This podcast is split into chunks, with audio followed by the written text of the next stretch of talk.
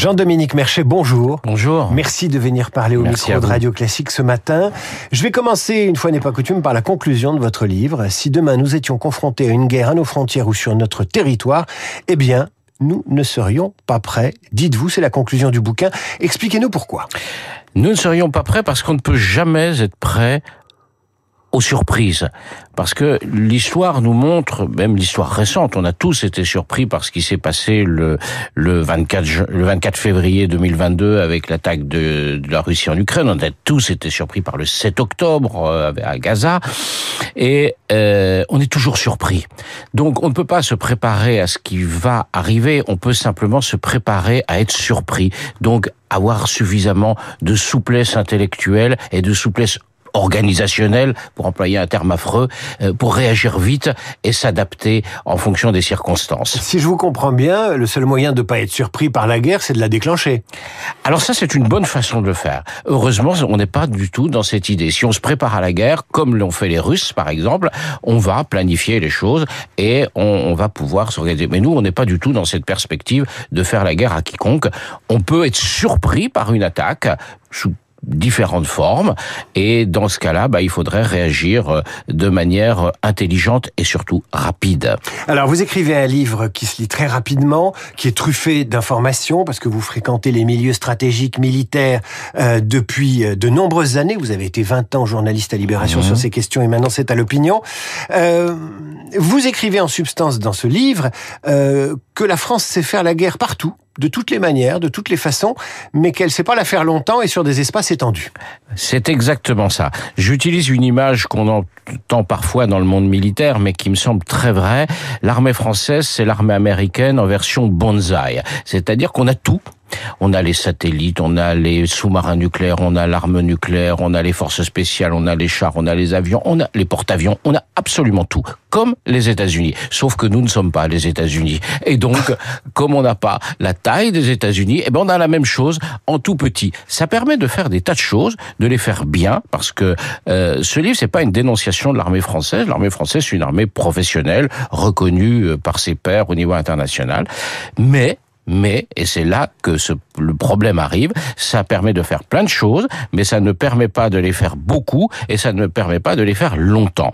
Or, ce qui semble apparaître, c'est que maintenant, le fait de pouvoir faire beaucoup et longtemps, ça devient une vraie question stratégique. Beaucoup et longtemps, c'est ce que font la Russie et l'Ukraine sur un front de 1000 km depuis deux ans. Vous l'avez rappelé vous-même, la guerre s'est déclenchée le 24 février Ouais. 2022.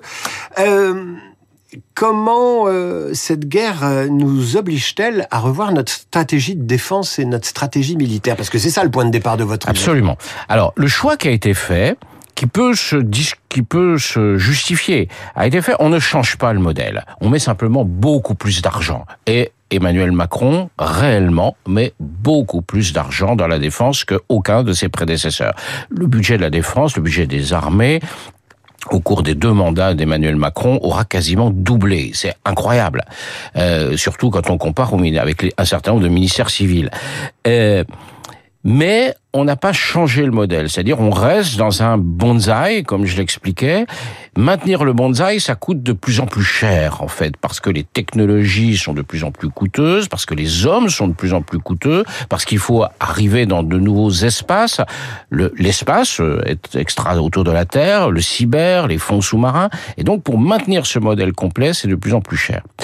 La question qui se pose, est-ce qu'il ne faut pas plutôt, il ne faudrait pas faire plutôt des choix et concentrer nos moyens sur un certain nombre de choses qui sont, à mon avis, plus essentielles, notamment la défense de l'Europe, parce que je pense qu'on est sorti de la période qui s'était ouverte avec la chute du mur de Berlin en 89, et on est sorti de cette période avec l'agression russe en Ukraine. Et donc, nous avons à nos portes, nous Européens, euh, une puissance hostile, révisionniste, militariste, la Russie, et ça, on en prend peut-être pour très longtemps. Et donc, concentrons nos moyens, faisons de la politique avec nos moyens, ayons de l'influence en Europe plutôt que disperser. J'utilise une phrase, je dis privilégions Varsovie sur Tahiti. Euh, je fais un pas de côté en évoquant la dissuasion nucléaire, même si ça reste évidemment fondamental. Est-ce que la dissuasion nucléaire n'est pas le parapluie qui a caché le problème?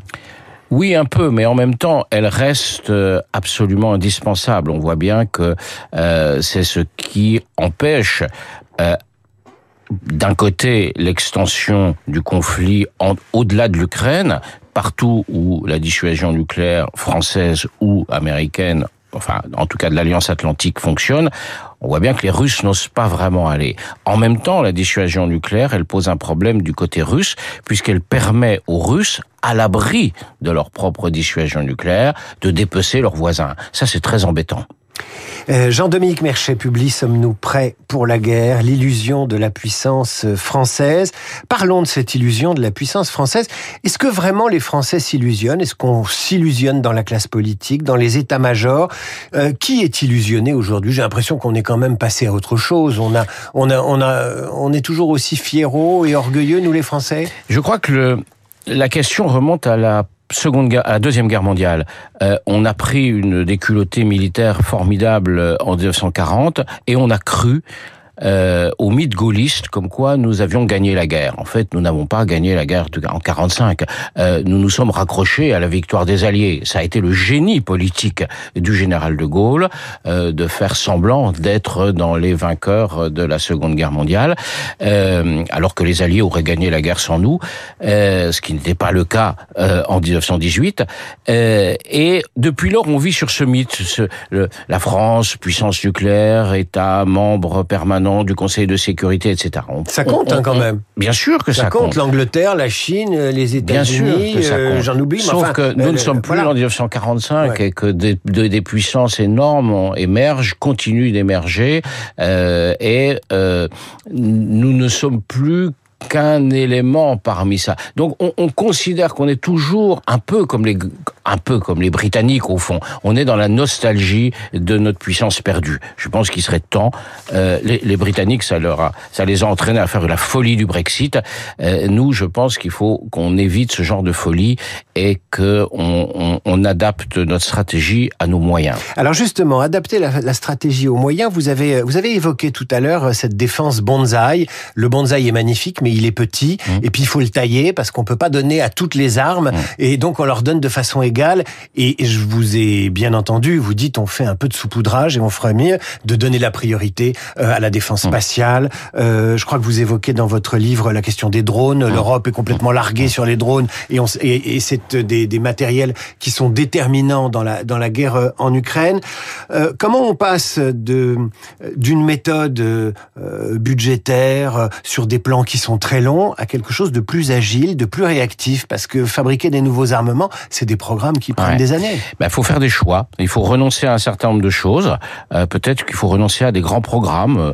On peut se poser par exemple la question est-ce qu'on doit refaire absolument un porte-avions? C'est une vraie question. Euh, et puis surtout la question, elle est moins militaire qu'industriel aujourd'hui. Je pense que les armées, on a une armée qui fonctionne à peu près bien. En revanche, l'industrie qui est de très haut niveau n'est pas capable de produire assez et assez vite. Et l'enjeu aujourd'hui, il est absolument là. Il n'est pas dans le rétablissement du service militaire, il n'est pas dans des réformes militaires importantes. S'il faut mettre le, le, paquet sur quelque chose, c'est sur l'industrie en général et l'industrie de défense en particulier, euh, parce que euh, on le voit, la capacité de production euh, des obus, des canons, on le voit bien, mais des missiles antiaériens, etc., etc., reste très nettement. Jean-Dominique Merchet, quand je vous entends, j'ai l'impression de retourner en terminale ou en seconde, où il y avait euh, d'un chapitre d'histoire dans mon manuel qui s'appelait La course aux armements, ouais. qui précédait d'ailleurs la course à la guerre. Mmh. Et je me dis, mais c'est pas possible, c'est retour vers le futur. Il y a même des sujets, j'en ai vu un dans le point en vidéo sur le site, sur les guerres de tranchées.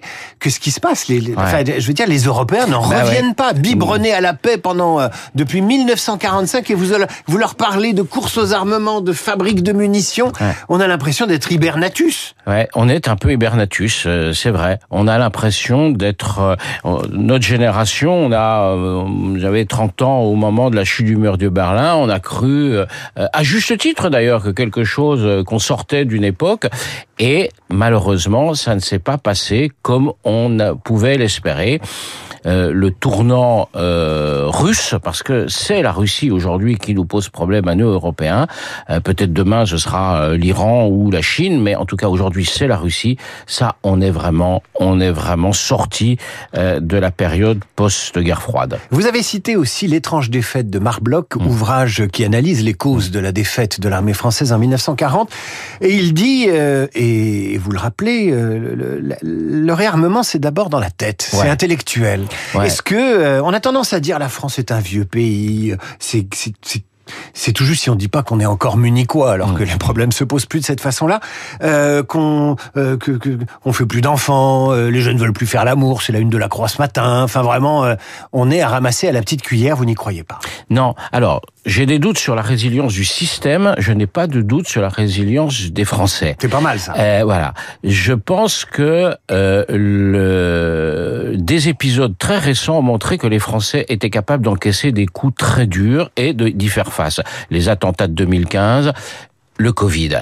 On a exigé des Français, les Français ont tenu pendant les attentats et à l'époque du Covid, on a exigé des Français des choses absolument inouïes inouï. Il s'agissait de euh, rester à la maison, hein, quand même, pas de sortir dans les tranchées. Il s'agissait absolument, mais euh, à chaque défi sa réponse. Et je pense que si demain nous devions nous retrouver dans des situations comparables à celles de l'Ukraine ou à celles de euh, d'autres pays, euh, d'Israël après le, le 7 octobre, je pense que nous avons les ressources euh, morales et la résilience, comme on dit, la résilience euh, suffisante pour euh, pour faire face à cela. J'ai plutôt confiance. C'est peut-être, vous me direz, un acte de foi. Je l'assume comme tel. Il y a un dernier sujet euh, qu'on a qu'on a abordé, mais peut-être pas suffisamment. C'est longtemps on a dit il faut une défense européenne. De Gaulle n'y croyait que très peu, pas du tout même. Est-ce que la question de la défense européenne est une question qui peut être résolue efficacement? Alors. Il faut faire attention. Moi, je pense que la question est celle de la défense de l'Europe. Est-ce que l'Europe peut assurer à elle seule sa propre défense? clairement, la perspective d'une euh, d'une réélection, d'un retour de Trump au pouvoir terrorise les Européens, surtout les Allemands et, et en Europe de l'Est. Oui, on peut faire plus, mais je pense quand même que la défense de l'Europe est et restera dans euh, se fera euh, continuera à être pardon euh, dans le cadre de l'Alliance Atlantique et de l'OTAN. Sans les Américains, jusqu'à preuve du contraire, il n'y a pas de défense de l'Europe.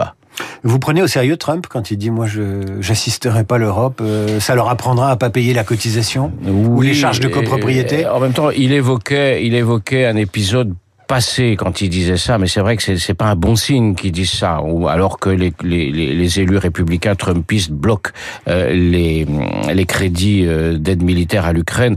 Oui, il y a un fort courant isolationniste aux États-Unis. L'Europe sait les risques que ça lui fait courir. Ce même courant isolationniste aux États-Unis se nationalise, se replie sur soi, se replie sur les stricts intérêts américains. Euh, on l'a vécu, on se l'est pris en pleine figure en 1919, lorsque les Américains ont abandonné l'Europe. Donc, on sait quelles ont été les conséquences. Ça s'est terminé avec la Seconde Guerre mondiale. Donc c'est une très mauvaise nouvelle. Il y a un vrai risque. En même temps, Trump, d'abord, il n'est pas élu. Et ensuite, euh, il pourrait, euh, c'est un homme qui aime faire des coups, et peut-être qu'il fera des coups politiques. Euh, on verra bien, mais en tout cas, oui, il y a des raisons d'être inquiet.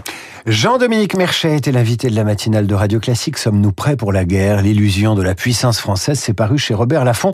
Jean-Dominique, merci d'être merci à vous, venu surtout. parler à ce micro et vous avez ulcéré un de nos auditeurs qui estime que la France et le général de Gaulle ont participé à la victoire de la Deuxième Guerre mondiale. Je pense que c'est une victoire politique, oui, une victoire politique plus que militaire. Absolument. voilà. L'héroïsme, ça compte aussi et, euh, et, et les traces qu'il reste, qu'il laisse dans l'histoire de France. Merci. Merci infiniment à vous. à vous. Dans un instant, le rappel des titres, la revue de presse et Esprit Libre. Radio Classique.